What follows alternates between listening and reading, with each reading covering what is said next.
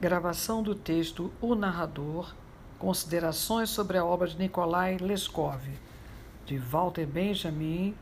Magia e técnica, arte e política. Tópico 1. Por mais familiar que seja seu nome, o narrador não está de fato presente entre nós, em sua atualidade viva. Ele é algo de distante e que se distancia ainda mais. Escrever um Leskov como narrador não significa trazê-lo mais perto de nós, e sim, pelo contrário, aumentar a distância que nos separa dele. Vistos de uma certa distância, os traços grandes e simples que caracterizam o narrador se destacam nele. Ou melhor, esses traços aparecem como o rosto humano ou um corpo de animal aparece no rochedo, para um observador localizado numa distância apropriada e num ângulo favorável. Uma experiência quase cotidiana nos impõe a exigência dessa distância e desse ângulo de observação. É a experiência de que a arte de narrar está em vias de extinção. São cada vez mais raras as pessoas que sabem narrar devidamente. Quando se pede num grupo que alguém narre alguma coisa, o embaraço se generaliza. É como se estivéssemos privados de uma faculdade que nos parecia segura e inalienável a faculdade de intercambiar experiências. Uma das causas desse fenômeno é óbvia. As ações da experiência estão em baixa e tudo indica que continuarão caindo até que seu valor desapareça de todo.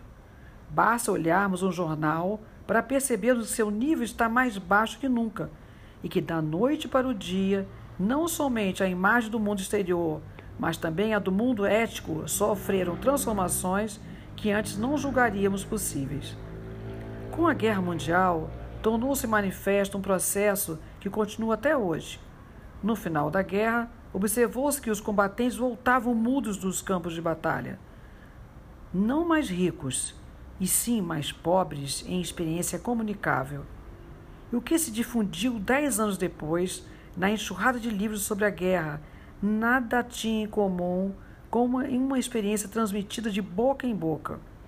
Não havia nada de anormal nisso, porque nunca houve experiências mais radicalmente desmoralizadas que a experiência estratégica pela guerra de trincheiras, a experiência econômica pela inflação, a experiência do corpo pela guerra de material e a experiência ética pelos governantes. Uma geração que ainda fora à escola, num bonde puxado por cavalos, se encontrou ao ar livre numa paisagem em que nada permanecera inalterado, exceto as nuvens, e debaixo delas, num campo de forças de torrentes e explosões, o frágil e o minúsculo corpo humano. Tópico 2. O narrador, Walter Benjamin.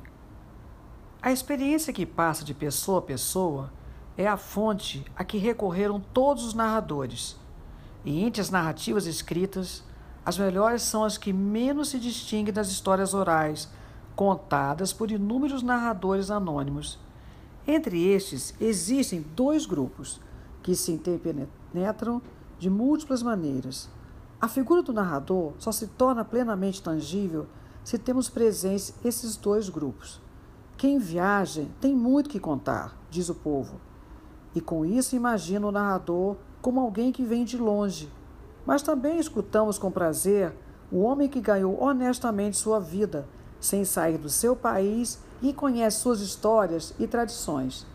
Se quisermos concretizar esses dois grupos através de seus representantes arcaicos, podemos dizer que um é exemplificado pelo camponês sedentário e outro pelo marinheiro comerciante. Na realidade, esses dois estilos de vida produziram, de certo modo, suas respectivas famílias de narradores.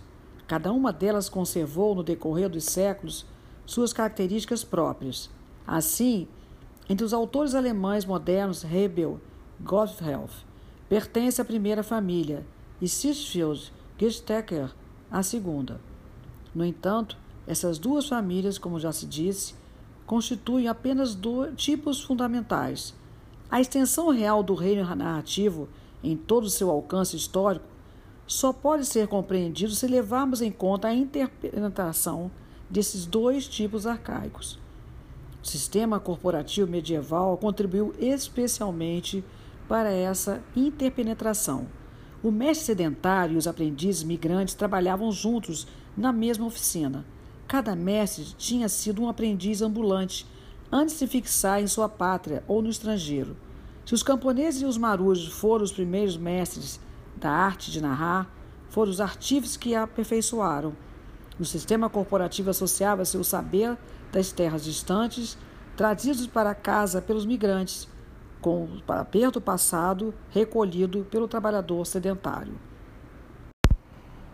Tópico 3. O narrador de Walter Benjamin. Leskov está à vontade tanto na distância espacial como na distância temporal. Pertencia à Igreja Ortodoxa grega e tinha um genuíno interesse religioso. Mas sua hostilidade pela burocracia eclesiástica não era menos genuína. Como suas relações com o funcionalismo leigo não eram melhores, os cargos oficiais que exerceu não foram de longa duração. O emprego de agente russo de uma firma inglesa, que ocupou durante muito tempo, foi provavelmente de todos os empregos possíveis o mais útil para a sua produção literária. A serviço dessa firma, viajou pela Rússia e essas viagens enriqueceram tanto a sua experiência do mundo como seus conhecimentos sobre as condições russas. Desse modo, teve a ocasião de conhecer o funcionamento das seitas rurais, o que deixou traços em suas narrativas. Nos contos lendários russos, Leskov encontrou aliás em seu combate contra a burocracia ortodoxa. Escreveu uma série de contos desse gênero, cujo personagem central é o justo, raramente uma seta. Em geral, um homem simples e ativo que se transforma em santo com a maior naturalidade. A exaltação mística é alheia a Leskov, embora ocasionalmente se interessasse pelo maravilhoso, em questões de piedade preferia uma atitude solidamente natural. Seu ideal é o homem que aceita o mundo sem se prender demasiadamente a ele. Seu comportamento em questões temporais correspondia a essa atitude. É coerente com tal comportamento que ele tenha começado tarde a escrever, ou seja, com 29 anos, depois de suas viagens comerciais. Seu primeiro texto impresso se intitulava Por que são os livros caros em Kiev? Seus contos foram precedidos por uma série de escritos sobre a classe operária, sobre o alcoolismo, sobre os médicos da polícia e sobre os vendedores desempregados. Fim do tópico 3. Tópico 4. Texto O Narrador, de Walter Benjamin. O senso prático é uma das características de muitos narradores natos.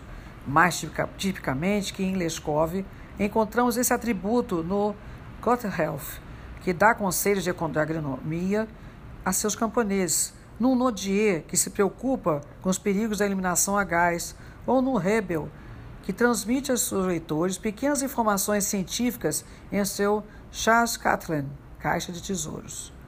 Tudo isso esclarece a natureza da verdadeira narrativa. Ela sempre, tem sempre em si, às vezes de forma latente, uma dimensão utilitária. Essa utilidade pode consistir seja no ensinamento moral, seja numa sugestão prática, seja num provérbio ou numa norma de vida. De qualquer maneira, o narrador é um homem que sabe dar conselhos.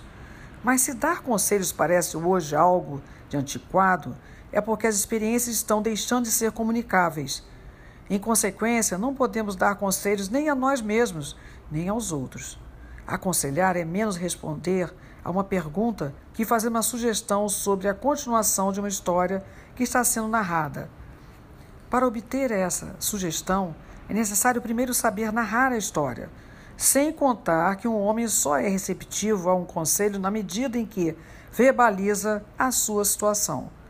O conselho tecido na substância viva da experiência tem um nome: sabedoria. A arte de narrar está definhando porque a sabedoria, o lado épico da verdade, está em extinção. Porém, esse processo vem de longe. Nada seria mais tolo que ver nele um sintoma de decadência ou uma característica moderna. Na realidade, esse processo, que expulsa gradualmente a narrativa da esfera do discurso vivo, e, ao mesmo tempo, dá uma nova beleza ao que está desaparecendo, tem se desenvolvido concomitantemente com toda uma evolução secular das forças produtivas.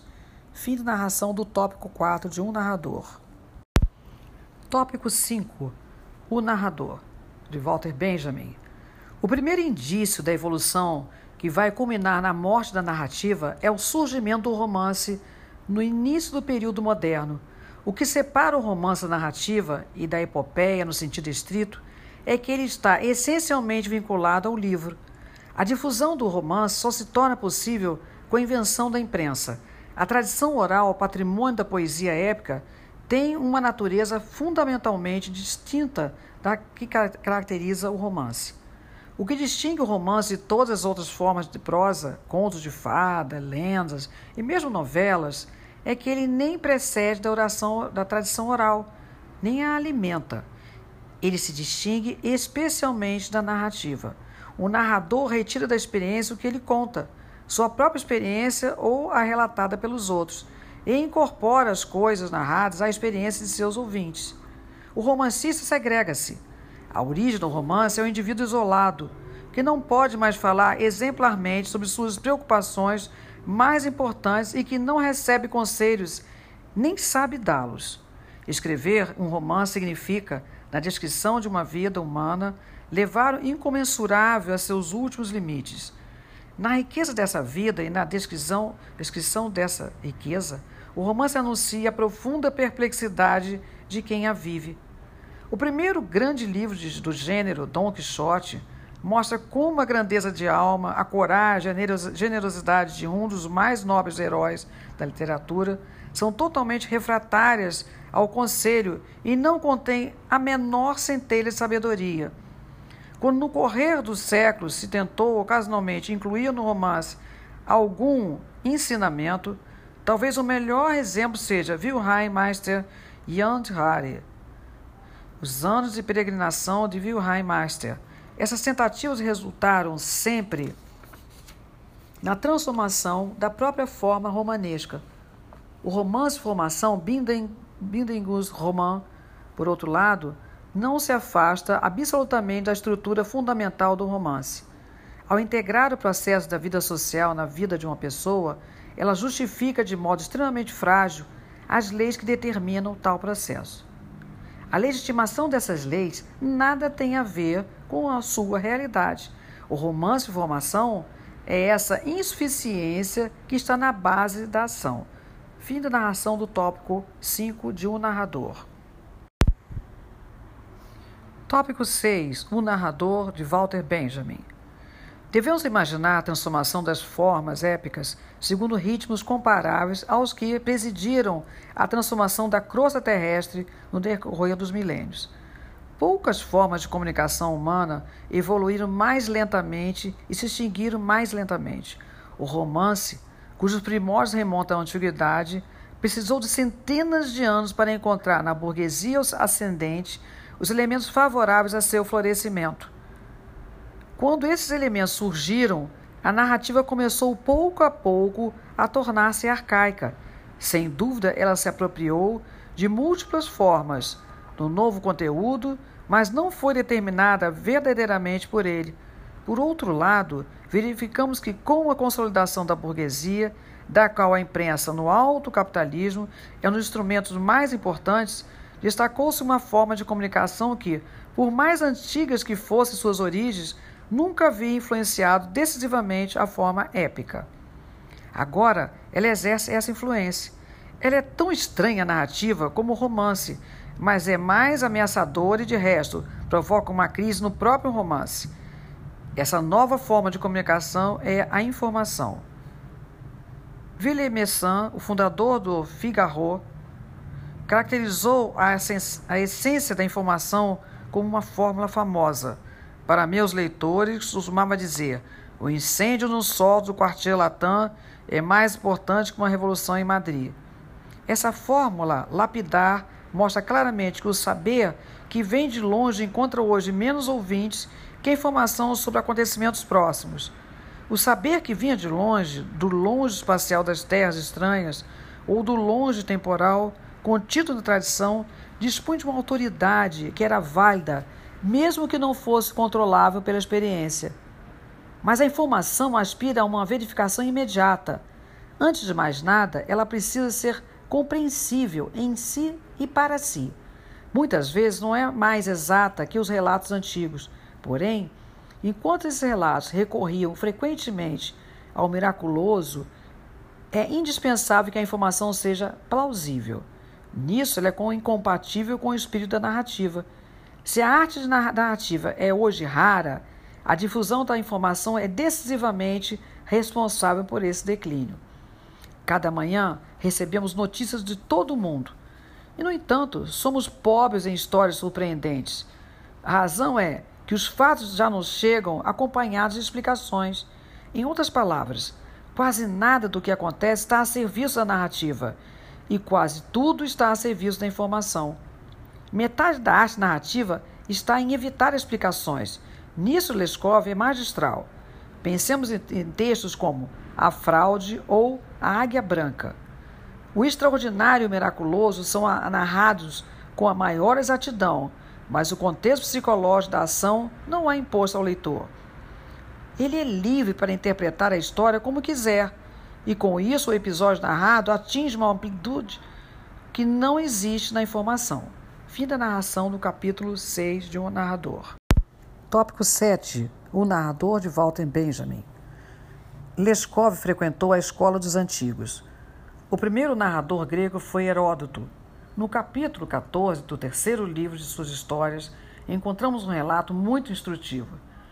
Seu tema é Psamenite, quando o rei egípcio Psamenite foi derrotado e reduzido ao cativeiro pelo rei persa Cambises, este resolveu humilhar seu cativo.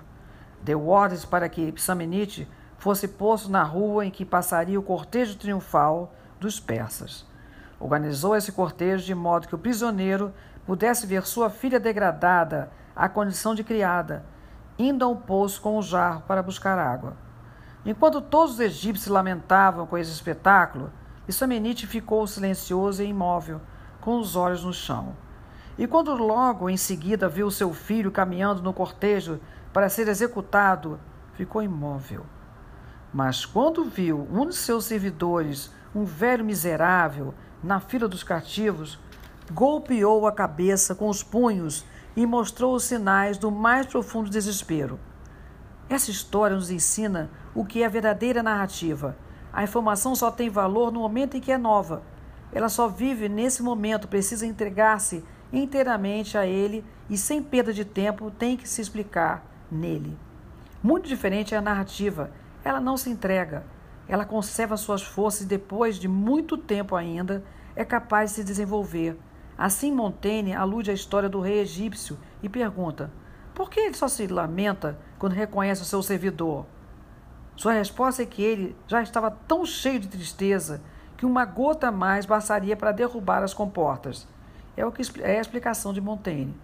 Mas poderíamos também dizer: o destino da família real não afeta o rei, porque é o seu próprio destino, ou, muitas vezes, que não nos afetam na vida nos afetam no palco. Ou para o rei, o criado era apenas um ator.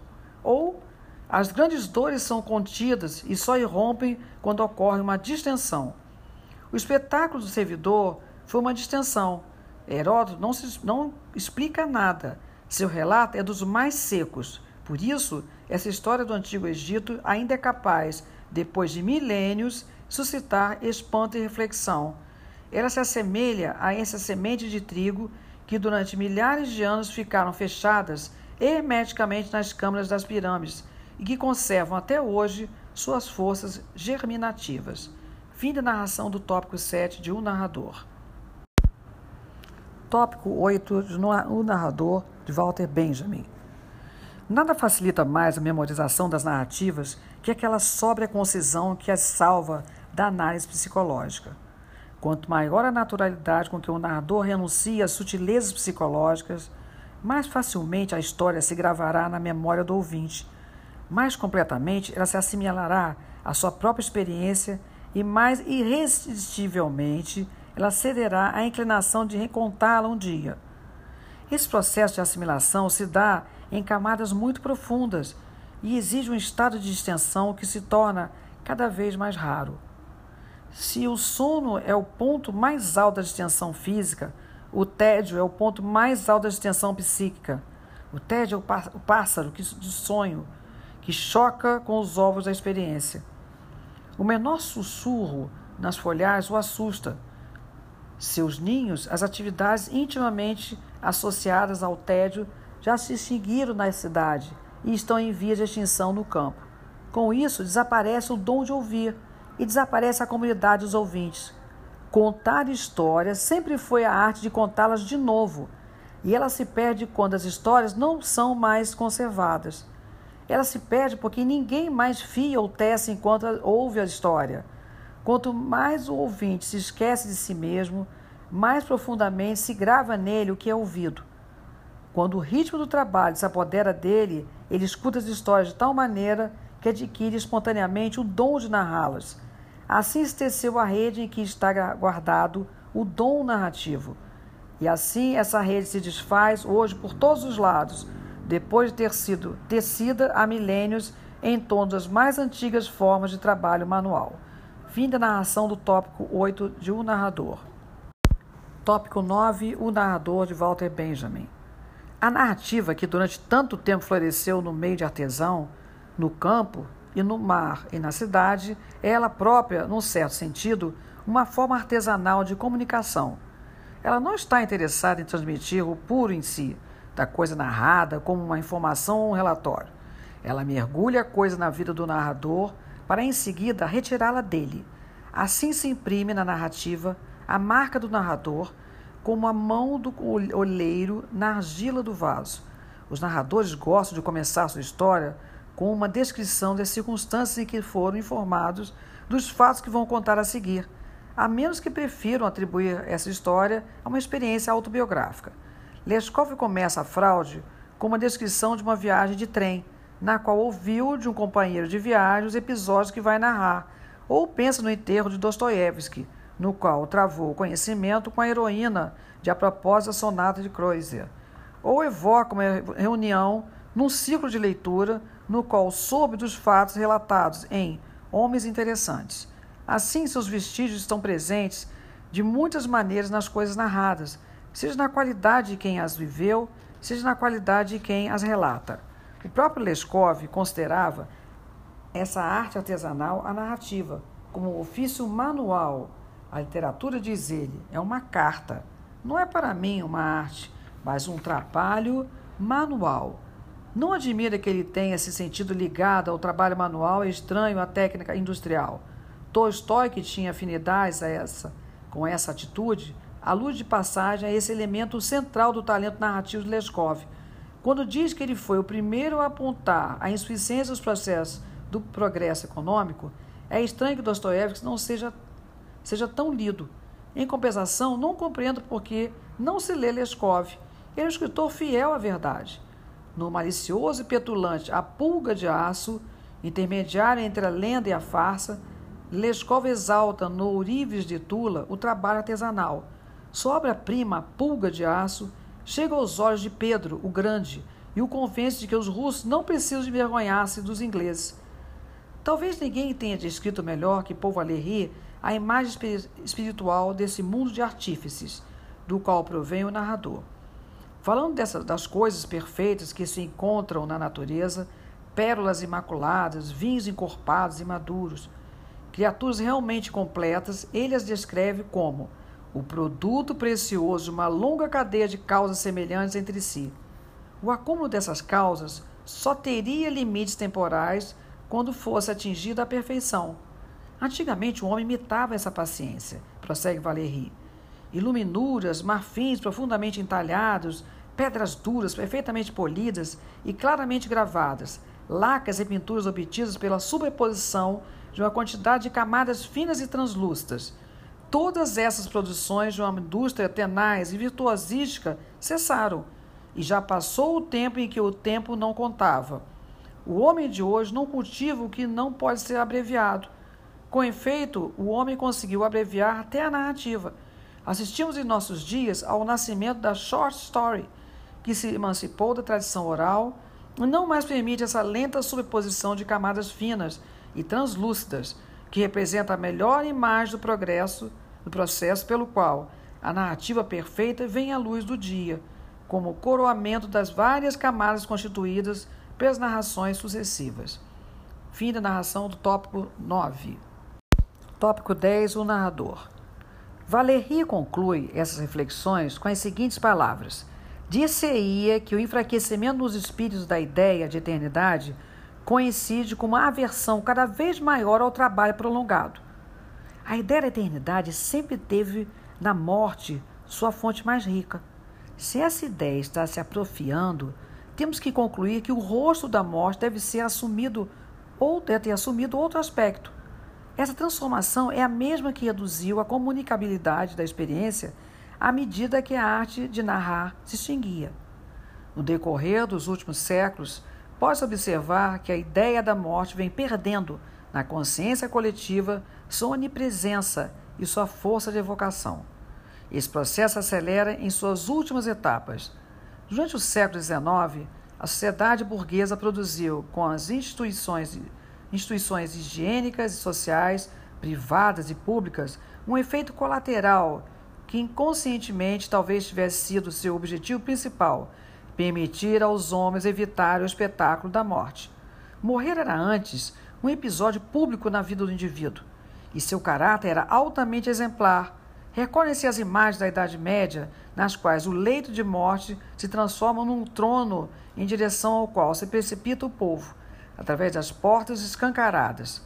Hoje, a morte é cada vez mais expulsa do universo dos vivos, Antes não havia uma só casa e quase nenhum quarto em que não tivesse morrido alguém. A Idade Média conhecia a contrapartida espacial daquele sentimento temporal expresso no relógio solar de Ibiza, Ultima Multis. Hoje os burgueses vivem em espaços depurados de qualquer morte, e quando chegar sua hora, serão depositados por seus herdeiros em seus sanatórios e hospitais. Ora, era o momento da morte que o saber, a sabedoria do homem e, sobretudo, sua existência vivida, é dessa substância que são feitas as histórias. Assumem pela primeira vez uma forma transmissível. Assim, como no interior do organizante desfilam inúmeras imagens, visões de si mesmo, nas quais ele se havia encontrado sem se dar conta disso. Assim, o inesquecível aflora de repente em seus gestos e olhares, conferindo a tudo que lhe diz respeito aquela autoridade que mesmo o pobre diabo possui ao morrer. Para os vivos em seu redor, na origem da narrativa está essa autoridade. Fim do tópico 10. Tópico 11: O narrador. A morte é a sanção de tudo que o narrador pode contar. É da morte que ele deriva sua autoridade. Em outras palavras, suas histórias remetem à história natural, esse fenômeno é ilustrado exemplarmente numa das mais belas narrativas do incomparável Johann Peter Hebel. Ela faz parte do Schatzklein de Heinrich Hans Freund, Caixa de Tesouros do, do amigo Renan das famílias, e chama-se Anverhofes Wiedersehen, Reencontro Inesperado. A história começa com o noivado de um jovem aprendiz que trabalha nas minas de Falun, na véspera do casamento, o rapaz morre em um acidente no fundo da sua galeria subterrânea. Sua noiva se mantém fiel além da morte e vive o suficiente para reconhecer um dia, já extremamente velha, o cadáver do noivo, encontrado em sua galeria perdida e preservado da decomposição pelo vitríolo ferroso. A anciã morre pouco depois. Ora, Rebel precisava mostrar palpavelmente o longo tempo decorrido desde o início da história e sua solução foi a seguinte: entre mentes, a cidade de Lisboa foi destruída por um terremoto e a Guerra dos Sete Anos terminou e o imperador Francisco I morreu e a Ordem dos Jesuítas foi dissolvida e a Polônia foi retalhada e a Imperatriz Maria Teresa morreu. E Sturzen foi executado e a América se tornou independente e a potência combinada da França e da Espanha não pôde conquistar Gibraltar. Os turcos prenderam o general Stein na Grota dos Veteranos. Na Hungria, o imperador José morreu também. O rei Gustavo da Suécia tomou a Finlândia dos russos. e a Revolução Francesa e as grandes guerras começaram, e o rei Leopoldo II faleceu também. Napoleão conquistou a Prússia e os ingleses bombardearam Copenhague. E as companhias semearam e ceifaram. O moleiro moeu e os ferreiros forjaram. E os mineiros cavaram à procura dos filões metálicos em suas oficinas subterrâneas.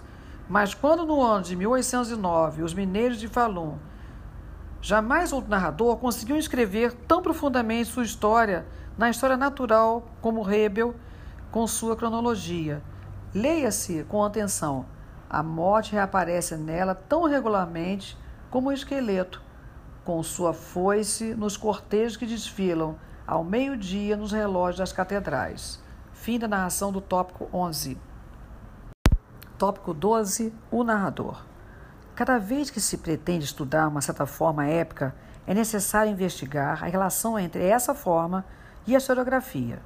Podemos ir mais longe e perguntar se a historiografia não representa uma zona de indiferenciação criadora com relação a todas as formas épicas.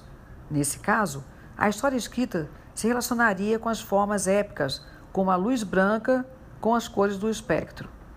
Como quer que seja, entre todas as formas épicas, a crônica é aquela cuja inclusão na luz pura e incolor da história escrita é mais incontestável. E no amplo espectro da crônica, todas as maneiras com que uma história pode ser narrada se estratificam como se fossem variações da mesma cor. O cronista é o narrador da história. Pense-se no trecho de Hebel, acima citado, cujo tom é claramente o da crônica, e notar-se-á facilmente a diferença entre quem escreve a história, o historiador, e quem a narra, o cronista. O historiador é obrigado a explicar de uma ou outra maneira os episódios com que lida e não pode absolutamente contentar-se em representá-los como modelos de história do mundo. É exatamente o que faz o cronista, especialmente através de seus representantes clássicos, os cronistas medievais, precursores da historiografia moderna. Na base da sua historiografia está o plano da salvação, de origem divina, indevassável em seus desígnios, com isso, desde o início, libertaram do ônus da explicação verificável. Ela é substituída pela exegese, que não se preocupa com o encadeamento exato de fatos determinados, mas com a maneira de sua inserção no fluxo insondável das coisas. Não importa se esse fluxo se inscreve na história sagrada ou se tem caráter natural. No narrador, o cronista conservou-se, transformado e, por assim dizer, secularizado. Entre eles, Leskov é aquele cuja obra demonstra mais claramente esse fenômeno. Tanto o cronista vinculado à história sagrada como o narrador vinculado à história profana participam igualmente da natureza dessa obra, a tal ponto que, em muitas de suas narrativas, é difícil decidir se o fundo, se o fundo sobre o qual elas se destacam é a trama dourada de uma concepção religiosa da história ou a trama colorida de uma concepção profana. Pense-se, por exemplo, no conto A Alexandrita, que coloca o leitor nos velhos tempos em que as pedras nas entranhas da Terra e os planetas nas esferas celestes se preocupavam ainda com o destino do homem, ao contrário dos dias de hoje, que tanto no céu como na terra tudo se tornou indiferente à sorte dos seres humanos, e em que nenhuma voz, venha de onde vier, lhes dirige a palavra ou lhes obedece. Os planetas recém-descobertos não desempenham mais nenhum papel no horóscopo.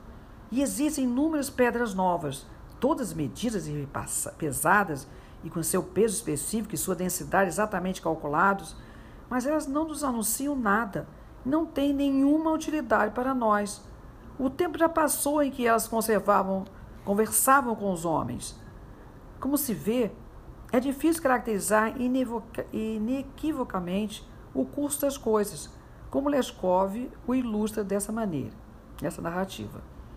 É determinado pela história sagrada ou pela história natural. Só se sabe que, enquanto tal, o curso das coisas escapa a qualquer categoria verdadeiramente histórica. Já se foi a época, diz Leskov, em que o homem podia sentir-se em harmonia com a natureza. Schiller chamava essa época o tempo da literatura ingênua. O narrador mantém sua fidelidade a essa época e seu olhar não se desvia do relógio diante do qual desfila a procissão das criaturas, na qual a morte tem seu lugar, ou à frente do cortejo, ou como retardatária miserável. Fim de narração do tópico 12, o narrador. Tópico 13, o narrador. Não se percebeu devidamente até agora que a relação ingênua entre o ouvinte e o narrador é dominada pelo interesse em conservar o que foi narrado. Para o ouvinte imparcial, o importante é assegurar a possibilidade da reprodução. A memória é a mais épica de todas as faculdades.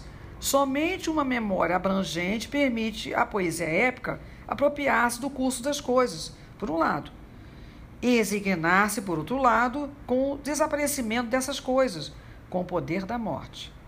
Não admira que, para um personagem lescóvio, um simples homem do povo, Kizar, o centro do mundo, em torno do qual gravida toda a história, disponha de uma memória excepcional.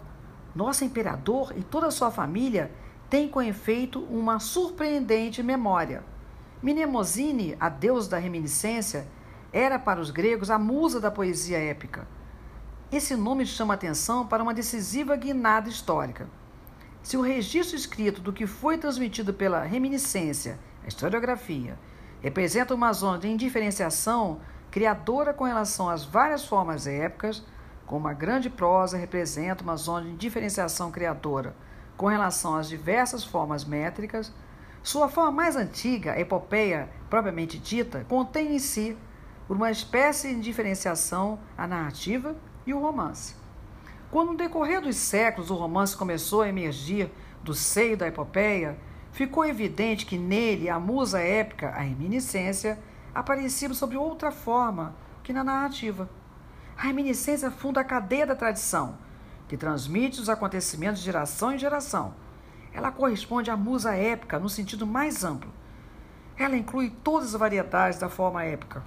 Entre elas, encontra-se, em primeiro lugar, a encarnada pelo narrador. Ela tece a rede que, em última instância, todas as histórias constituem entre si. Uma se articula na outra, como demonstraram todos os outros narradores, principalmente os orientais. Em cada um deles vive uma Sherazade, que imagina uma nova história em cada passagem da história que está contando. Tal é a memória épica e a musa da narração. Mas a esta musa deve se opor outra, a musa do romance, que habita a epopeia, ainda indiferenciada da musa da narrativa. Porém, ela já pode ser pressentida na poesia épica. Assim, por exemplo, nas invocações solenes das musas que abrem os poemas homéricos, o que se pronuncia nessas passagens é a memória perpetuadora do romancista, em contraste com a breve memória do narrador. A primeira é consagrada a um herói, uma peregrinação, um combate. A segunda, há muitos fatos difusos. Surge ao lado da memória, musa da narrativa, depois que a desagregação da poesia épica apagou a unidade de sua origem comum na reminiscência. Fim da narração, tópico 13. Tópico 14, o narrador. Como disse Pascal, ninguém morre tão pobre que não pode e não deixe alguma coisa atrás de si. Em todo caso, ele deixa reminiscência, embora nem sempre elas encontrem um herdeiro. O romancista recebe a sucessão quase sempre com uma profunda melancolia, pois assim como se diz no romance de Arnold Bennett, que uma pessoa que acabara de morrer não tinha de fato vivido. O mesmo costuma acontecer com as somas que o romancista recebe de herança. George Lukács viu com grande lucidez esse fenômeno. Para ele, o romance é a forma de desenraizamento transcendental. E, ao mesmo tempo, o romance, segundo Lukács, é a única forma que inclui o tempo entre os seus princípios constitutivos.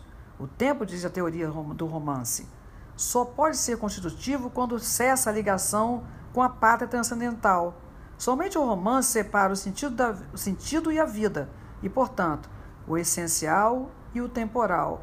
Podemos quase dizer que toda a ação interna do romance não é senão a luta contra o poder do tempo. Desse combate emergem as experiências temporais autenticamente épicas, a esperança e a reminiscência. Somente no romance ocorre uma reminiscência criadora, que atinge seu objeto e, e o transforma.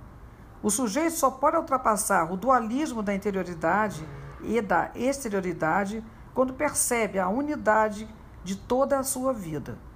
Na corrente vital do seu passado, resumida na reminiscência, a visão capaz de perceber essa unidade é a apreensão divinatória e intuitiva do sentido da vida, inatingido e, portanto, inexprimível. Com efeito, o sentido da vida é o centro em torno do qual se movimenta o romance. Mas essa questão não é outra coisa que a expressão da perplexidade do leitor quando mergulha na descrição dessa vida. Num caso, o sentido da vida e no outro, a moral da história. Essas duas palavras de ordem distinguem entre si o romance e a narrativa, permitindo-nos compreender o estatuto histórico completamente diferente de uma e de outra forma. Se o modelo mais antigo do romance é Dom Quixote, o mais recente talvez seja a educação sentimental. As últimas palavras desse romance mostram como o sentido do período burguês no início de seu declínio se depositou como um sedimento no copo da vida. Frederic Deslauriers, amigos de juventude, recordam-se de sua vida, de sua mocidade e lembram um pequeno episódio. Uma vez encontraram no bordel de sua cidade natal, furtivo e timidamente, e limitaram-se a oferecer à dona da casa um ramo de flores que tinham colhido no jardim. Falava-se ainda dessa história três anos depois. Eles a contaram prolixamente, um completando as lembranças do outro. E quando terminaram, Frederic explicou, exclamou: Foi o que nos aconteceu de melhor. Sim, talvez. Foi o que nos aconteceu de melhor, disse Deslauriers. Com essa descoberta, o romance chega a seu fim, e este é mais rigoroso que em qualquer narrativa. Com efeito, numa narrativa pergunta: e o que aconteceu depois? é plenamente justificada. O romance, ao contrário, não pode dar um único passo além daquele limite em que, escrevendo na parte inferior da página a palavra fim, convida o leitor a refletir sobre o sentido de uma vida. Fim do tópico 14. Tópico 15. O narrador. Quem escuta uma história está em companhia do narrador, mesmo quem a lê partilha dessa companhia. Mas o leitor de um romance é solitário mais solitário que qualquer outro leitor, pois mesmo quem lê um poema está disposto a declamá-lo em voz alta para um ouvinte ocasional. Nessa solidão, o leitor do romance se apodera ansiosamente da matéria de sua leitura. Quer transformá-la em coisa sua, devorá-la, de certo modo. Sim, ele destrói, devora a substância lida como o fogo devora a lenha na lareira. A tensão que atravessa o romance se assemelha muito à corrente de ar que alimenta e reanima a chama. O interesse ardente do leitor que se nutre de um material seco. O que significa isso? Um homem que morre com 35 anos, disse certa vez Morris Hyman. E em cada momento de sua vida, um homem que morre com 35 anos. Nada mais duvidoso, mas apenas porque o autor se engana na dimensão do tempo. A verdade contida na frase é a seguinte: um homem que morre aos 35 anos aparecerá sempre na rememoração em cada momento de sua vida, como um homem que morre com 35 anos.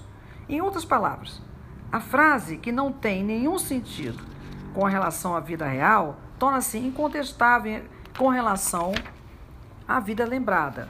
Impossível descrever melhor a essência dos personagens do romance. A frase diz que o sentido da sua vida somente se revela a partir de sua morte. Porém, o leitor do romance procura realmente homens nos quais possa ler o sentido da vida. Ele precisa, portanto, estar seguro de antemão, de um modo ou outro, de que participará da sua morte. Mas, de preferência, a morte verdadeira. Se necessário, a morte no sentido figurado, o fim do romance. Mas, de preferência, a morte verdadeira. Como esses personagens anunciam que a morte já está à sua espera, uma morte determinada no lugar determinado, é dessa questão que se alimenta o interesse absorvente do leitor. Em consequência, o romance não é significativo por descrever pedagogicamente um destino alheio, mas porque esse destino alheio, graças à chama que o consome, pode dar-nos o calor que não podemos encontrar em nosso próprio destino. O que seduz o leitor no romance é a esperança de aquecer sua vida gelada com a morte descrita no livro. Fim do tópico 15. Tópico 16: O narrador. Segundo Gorky, Leskov é o escritor mais profundamente enraizado no povo e o mais inteiramente livre de influências estrangeiras. O grande narrador tem sempre suas raízes no povo, principalmente nas camadas artesanais. Contudo, assim como essas camadas abrangem o extrato camponês, marítimo e urbano, nos múltiplos estágios de seu desenvolvimento econômico e técnico, assim também se estratificam de múltiplas maneiras os conceitos em que o acervo de experiências dessas camadas se manifesta para nós. Para não falar da contribuição nada desprezível dos comerciantes ao desenvolvimento da arte narrativa, não tanto no sentido de aumentar seu conteúdo didático, mas de refinar as astúcias destinadas a prender a atenção dos ouvintes. Os comerciantes deixaram marcas profundas no ciclo narrativo de As Mil e Uma Noites. Em suma, independentemente do papel elementar que a narrativa desempenha no patrimônio da humanidade, são múltiplos os conceitos através dos quais seus frutos podem ser colhidos. O que em Leskov pode ser interpretado numa perspectiva religiosa parece em Hebel ajustar-se espontaneamente às categorias pedagógicas do iluminismo surge em Poe como tradição hermética e encontra em último asilo em Kipling no ciclo dos marinheiros e soldados coloniais britânicos. Como a todos os grandes narradores, é a facilidade com que se movem para cima e para baixo nos degraus de sua experiência, como numa escala, escada. Uma escada que chega até o centro da Terra e que se perde nas nuvens. É a imagem de uma experiência coletiva para a qual mesmo o mais profundo choque da experiência individual, a morte, não representa nenhum escândalo, nenhum impedimento. E se não morreram? Vivem até hoje? Diz o conto das, de fadas. Ele é ainda hoje o primeiro conselheiro das crianças, porque foi o primeiro da humanidade e sobrevive secretamente na narrativa. O primeiro narrador verdadeiro é o que continua sendo o narrador de contos de fada esse conto sabia dar um bom conselho quando ele era difícil de obter e oferecer sua ajuda em caso de emergência. Era a emergência provocada pelo mito. O conto de fadas nos revela as primeiras medidas tomadas pelo, pela humanidade para libertar-se do, pe, do pesadelo mítico. O personagem do tolo nos mostra como a humanidade se fez de tola para proteger-se do mito. O personagem do irmão caçula mostra-nos como aumentam as possibilidades do homem quando ele se afasta da pré-história mítica.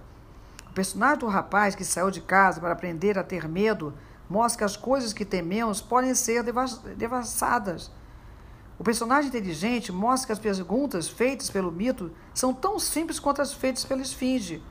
O personagem do animal que socorre uma criança mostra que a natureza prefere associar-se ao homem que ao mito.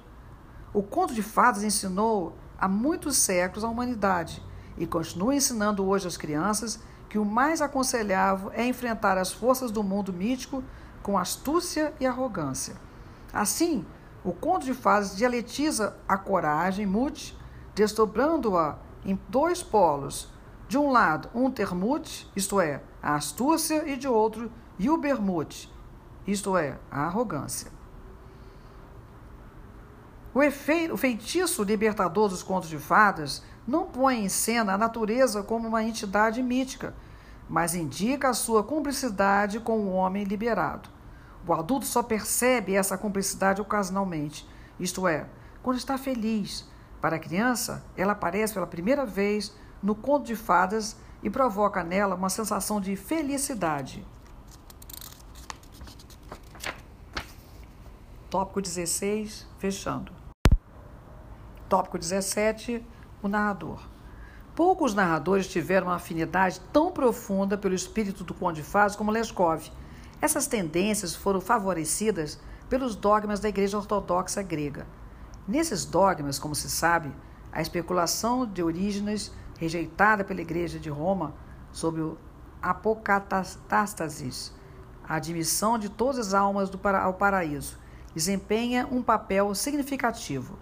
Leskov foi muito influenciado por Orígenes. Tinha a intenção de traduzir sua obra dos primeiros princípios.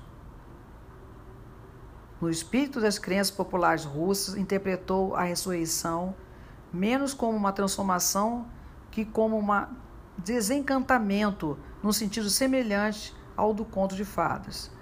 Essa interpretação de Orígenes é o fundamento da narrativa O Peregrino Encantado. Essa história, como tantas outras de Leskov, é um híbrido de contos de fada e lenda, semelhante ao híbrido de contos de fadas e saga, descrito por Ernest Bloch, numa passagem que retoma à sua maneira nossa distinção entre mito e contos de fada. Segundo Bloch, nessa mescla de contos de fada e saga, o elemento mítico é figurado no sentido de que age de forma estática e cativante, mas nunca fora do homem.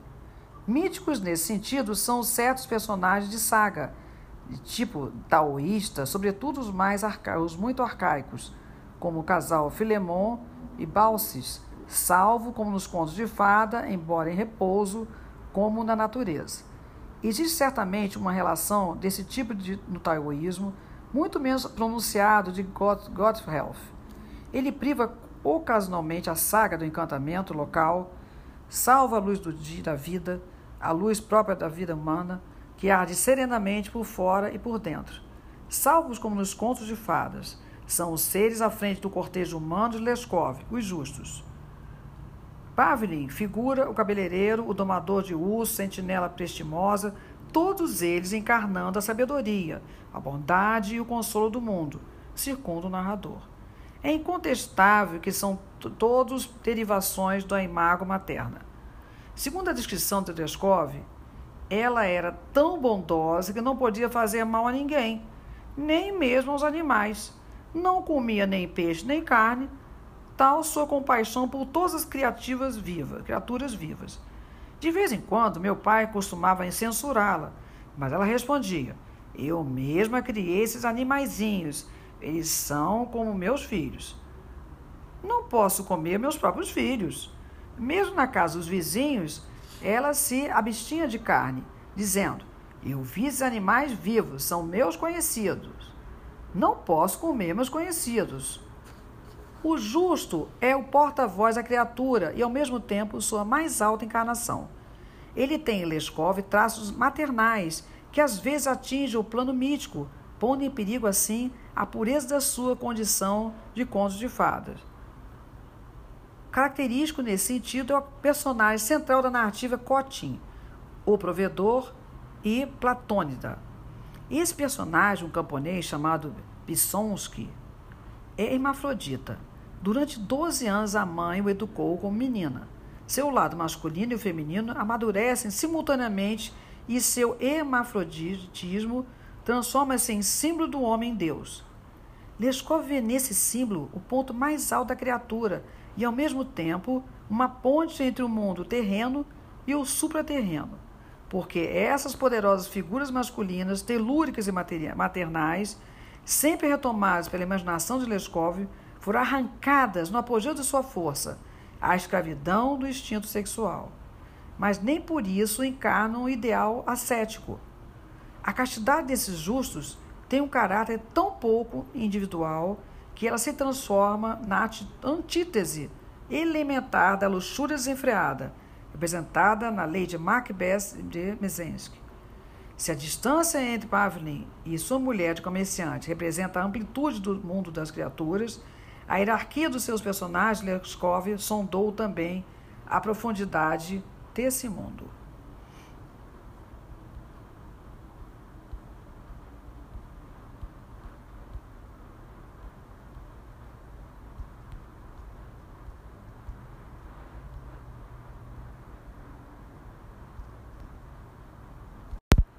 O narrador, tópico 18. A hierarquia do mundo das criaturas, que culmina na figura do justo, desce por múltiplos estratos até os abismos do inanimado. Convém ter em mente, a esse respeito, uma circunstância especial. Para Leskov, esse mundo só exprime menos através da voz humana que através do que ele chama num dos seus contos mais significativos, A Voz da Natureza. Seu personagem central é um pequeno funcionário, Philip Filipovich, que usa todos os meios a seu dispor para hospedar em sua casa um marechal de campo, que passa por sua cidade. Seu desejo é atendido. O hóspede, a princípio admirado com a insistência do funcionário, com o tempo julga reconhecer nele alguém que havia encontrado antes. Quem? Não consegue lembrar-se. O mais estranho é que o dono da casa nada faz para revelar sua identidade. Em vez disso, ele consola seu ilustre hóspede dia após dia, dizendo que a voz da natureza não deixará de se fazer ouvir um dia. As coisas continuam assim até que o hóspede, no momento de continuar sua viagem, dá ao funcionário a permissão, por este solicitada, de fazer ouvir a voz da natureza. A mulher do anfitrião se afasta. Ela voltou com uma corneta de caça de cobre polido e entregou-a a seu marido. Ele pegou a corneta, colocou-a na boca e sofreu uma verdadeira metamorfose. Mal encher a boca, produzindo um som forte como um trovão, o marechal de campo gritou: Para! Já sei, irmão! Agora te reconheço. És o músico do regimento de caçadores, que, como recompensa por sua honestidade, enviei para vigiar o intendente corrupto. É verdade. Excelência, respondeu o dono da casa. Eu não queria recordar esse fato a Vossa Excelência, e sim deixar que a voz da natureza falasse. A profundidade dessa história, escondida atrás, e sua estupidez aparente, dá uma ideia do extraordinário humor de Leskov. Esse humor reaparece na mesma história de modo ainda mais discreto. Sabemos que o pequeno funcionário fora enviado como recompensa por sua honestidade para vigiar o intendente corrupto. Essas palavras estão no final, nascendo do reconhecimento. Porém, no começo da história, lemos o seguinte sobre o dono da casa. Os habitantes do lugar conheciam o homem e sabiam que não tinha uma posição de destaque, pois não era nem alto funcionário do Estado, nem militar, mas apenas um pequeno fiscal no modesto serviço de intendência, onde, justamente com os ratos, roía os biscoitos e as botas do Estado, chegando com o tempo a roer para si mesmo uma bela casinha de madeira. Manifesta assim como se vê a simpatia tradicional do narrador pelos patifes e malandros. Toda a literatura burlesca partilha essa simpatia, que se encontra mesmo nas culminâncias da arte. Os companheiros mais fiéis de Hebel são Zundelfrieder ou Zundelheimer e Dieter, o ruivo. No entanto, também para Hebel, os justos desempenham o papel principal no teatro mundi. Mas como ninguém está à altura desse papel, ele passa de uns para outros. Ora é o vagabundo, ora o judeu avarento, ora o imbecil que entra em cena para representar esse papel. A peça varia segundo as circunstâncias e uma improvisação moral. Hebel é um casuísta. Ele não se solidariza por nenhum preço, com nenhum princípio, mas não rejeita nenhum, porque cada um deles pode se tornar um instrumento dos justos. Compare-se essa atitude com a de Leskov. Tenho consciência, escreve ele em A Propósito da Sonata de Kreuzel, de que minhas ideias se baseiam muito mais numa concepção prática da vida do que na filosofia abstrata ou numa moral elevada mas já me habituei a pensar assim.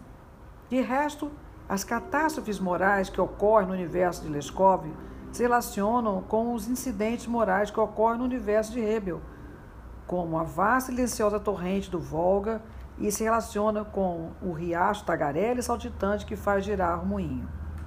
Entre as narrativas históricas de Leskov, existem várias nas quais as paixões são tão destruidoras como a ira de Aquiles ou o ódio de Hagen. É surpreendente verificar como o mundo pode ter sombrio, pode ser sombrio para esse autor e com que majestade o mal pode empunhar o seu cetro.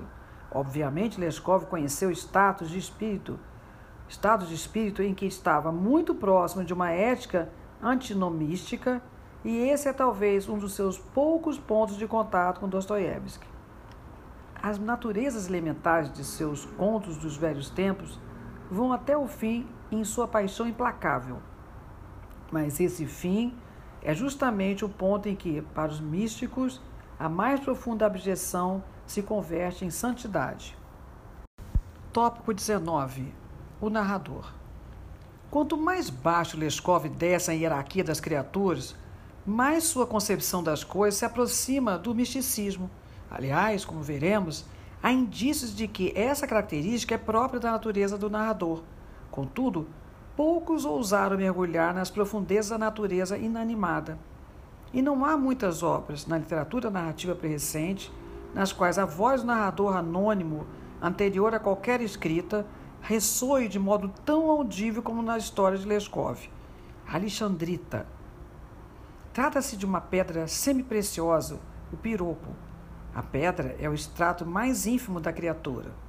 Mas para o narrador, ela está imediatamente ligada ao extrato mais alto.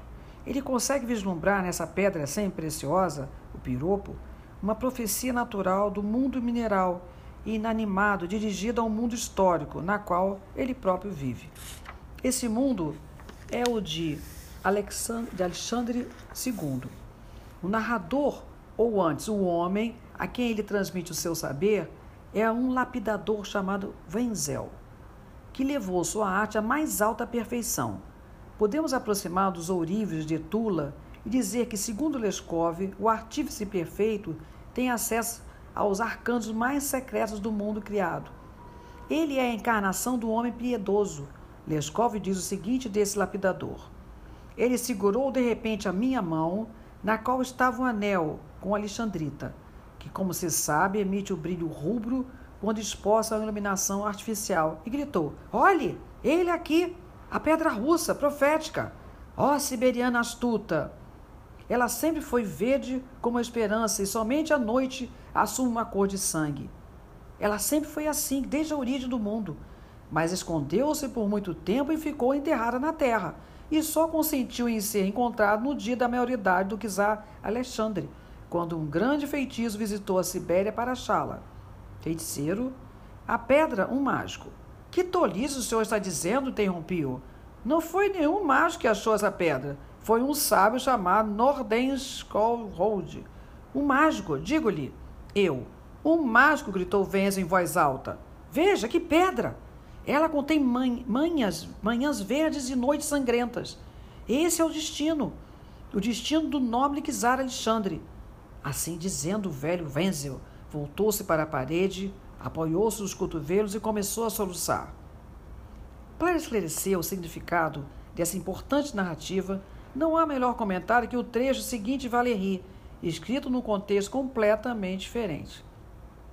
A observação do artista pode atingir uma profundidade quase mítica, mística. Os objetos iluminados perdem os seus nomes. Sombras e claridades formam sistemas e problemas particulares que não dependem de nenhuma ciência, que não aludem a nenhuma prática, mas que recebem toda a sua existência e todo o seu valor de certas afinidades singulares entre a alma, o olho e a mão de uma pessoa nascida para surpreender tais afinidades em si mesmo e para as produzir.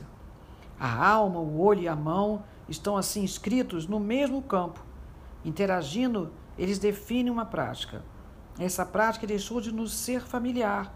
O papel da mão no trabalho produtivo tornou-se mais modesto, e o lugar que ele, que ela ocupa durante a narração está agora vazio. Pois a narração em seu aspecto sensível não é o modo algum não é de modo algum produto exclusivo da voz. Na verdadeira narração, a mão intervém decisivamente com seus gestos, aprendidos na experiência do trabalho, que sustentam de cem maneiras o fluxo do que é dito. A antiga coordenação da alma, do olhar e da mão, que transparece nas palavras de Valéry, é típica do artesão, e é ela que encontramos sempre, onde quer que a arte de narrar seja praticada. Podemos ir mais longe e perguntar se a relação entre o narrador e sua matéria, a vida humana, não seria ela própria uma relação artesanal. Não seria sua tarefa trabalhar a matéria-prima da experiência, a sua e a dos outros, transformando-a num produto sólido, útil, único?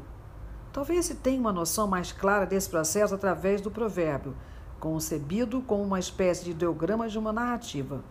Podemos dizer que os provérbios são ruínas de antigas narrativas, nas quais a moral da história abraça um acontecimento, como a era abraça um muro.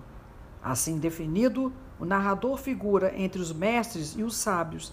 Ele sabe dar conselhos, não para alguns casos, como o provérbio, mas para muitos casos, como o sábio. Pois pode recorrer ao acervo de toda uma vida, uma vida que não inclui apenas a própria experiência, mas em grande parte a experiência alheia. O narrador assimila a sua substância mais íntima, aquilo que sabe por ouvir dizer. Seu dom é poder contar sua vida. Sua dignidade é contá-la inteira. O narrador é o homem que poderia deixar a luz tênue de sua narração consumir completamente a mecha de sua vida. Daí a atmosfera incomparável que circunda o narrador, em Leskov, como em Ralph, em Poe ou Stevenson. O narrador é a figura na qual o justo se encontra consigo mesmo. 1936